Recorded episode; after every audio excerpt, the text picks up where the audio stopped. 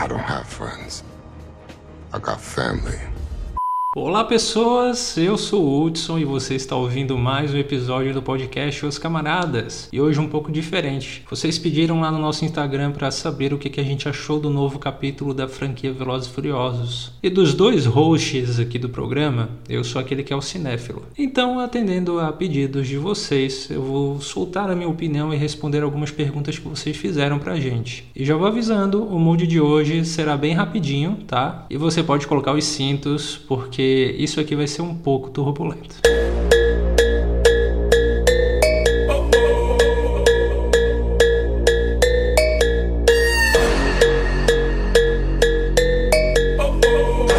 Sabe quando você joga GTA e usa vários códigos para ativar alguma coisa maluca para zoar no jogo?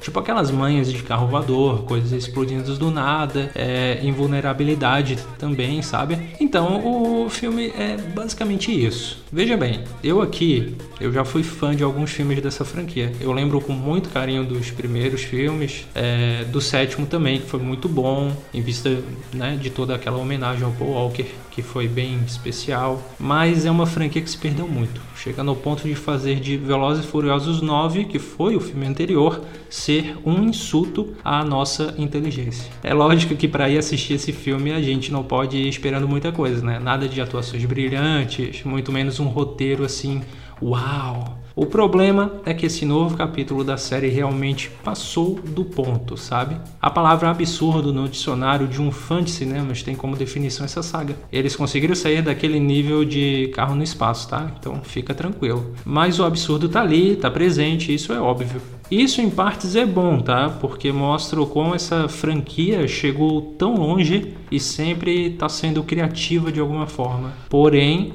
o novo filme, Velozes e Furiosos 10, só mostra que já está na hora de pisar no freio. O roteiro é bem simples e não é muito funcional fazendo com que a gente sentisse que o filme não precisava de duas horas e pouca de duração.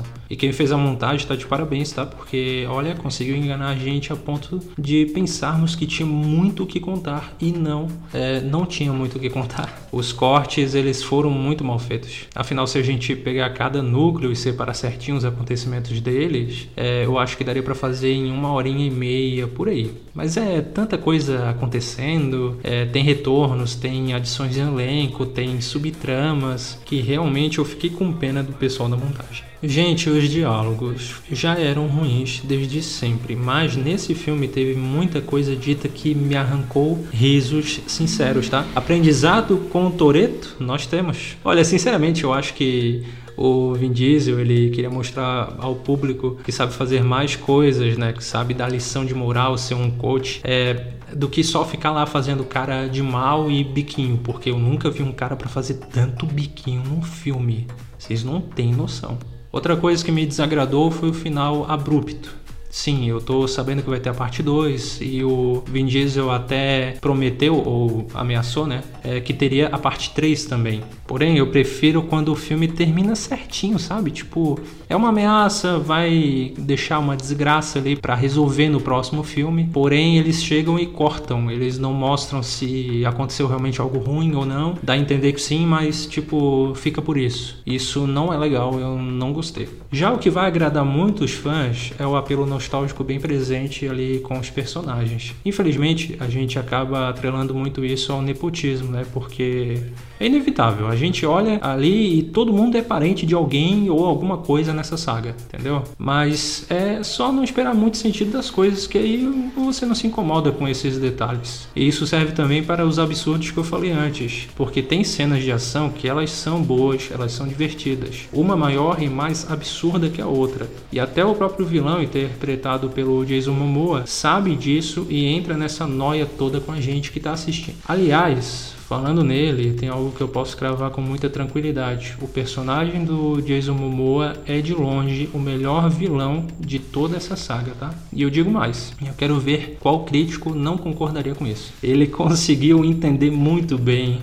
que essa franquia é uma galhofa total. Eu ri pra caramba com ele, tá? Eu achei ele um personagem muito maneiro, muito louco. E eu tenho certeza que ele mesmo se divertiu muito fazendo essa loucuragem toda. E olha, chegou até o ponto de dar umas coringadas muitas vezes ali no, no, no filme, tá? Eu ia dizer no cinema, nada a ver, né? Ele dá uma aspirada boa ali, que a gente lembra do Coringa, assim.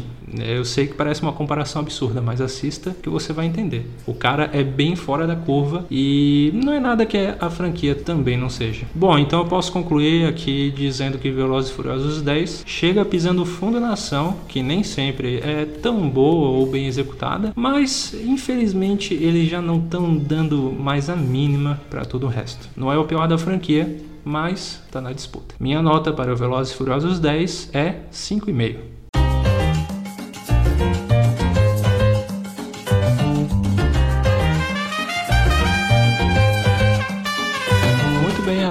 Vou para a sessão de responder as perguntas que vocês mandaram para a gente lá no nosso Instagram. E eu selecionei quatro perguntas aqui para responder para vocês. A primeira pergunta e a segunda são bem tranquilas, então você que está fugindo de spoilers do filme, fica sossegado, porque isso aqui não tem, tá? A primeira pergunta: qual a melhor coisa do filme? Como eu disse, eu gostei demais do personagem do Jason Momoa. Então, para mim, ele, além de ser de longe o melhor vilão da saga toda, ele também é de longe a melhor coisa desse filme. O cara tá muito à vontade, tá loucaço das ideias e isso é muito bom, muito divertido.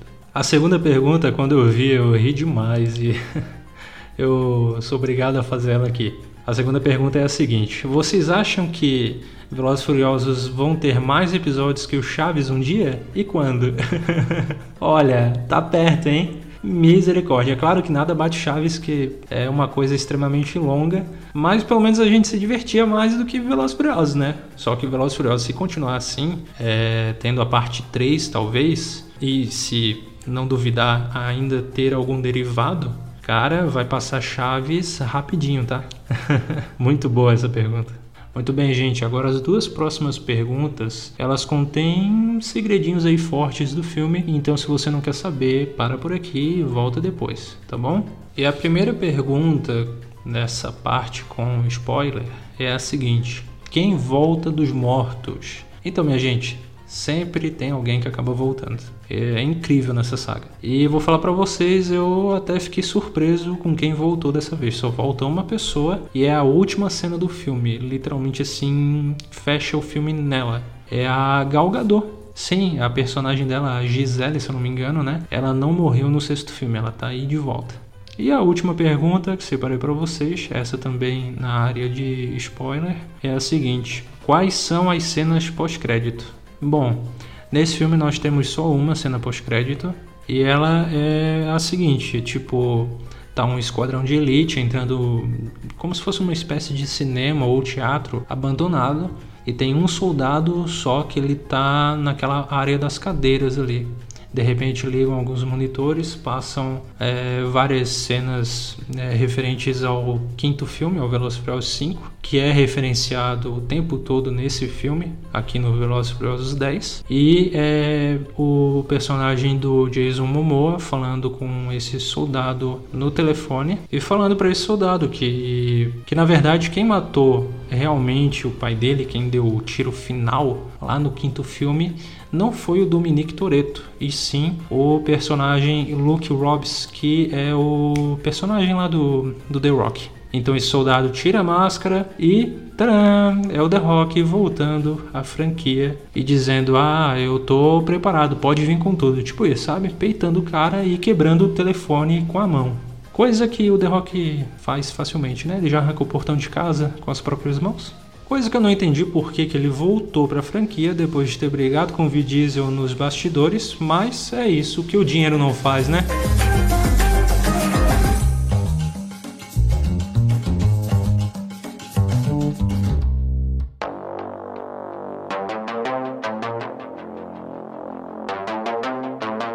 Muito bem, pessoal, essa foi minha análise do filme. Se você está procurando um filme para desligar sua mente, sair um pouco assim da, da realidade do dia a dia, só para se distrair mesmo, então vá assistir ao cinema. Espero que se divirta e que consiga desligar um pouco o seu cérebro e aproveitar ao máximo dessa experiência. E caro ouvinte, se você gostou ou não gostou deste tipo de episódio, onde a gente traz uma análise mais rápida e ainda responde às suas perguntas, por favor nos dê o seu feedback, é muito importante pra gente. E você pode fazer isso através do nosso Instagram ou até mandando um e-mail pra gente. Tá tudo aqui embaixo na descrição do episódio. E se você está ouvindo isso no Spotify, nós temos a nossa caixinha de perguntas ali, hein? E será muito maneiro ver a sua opinião.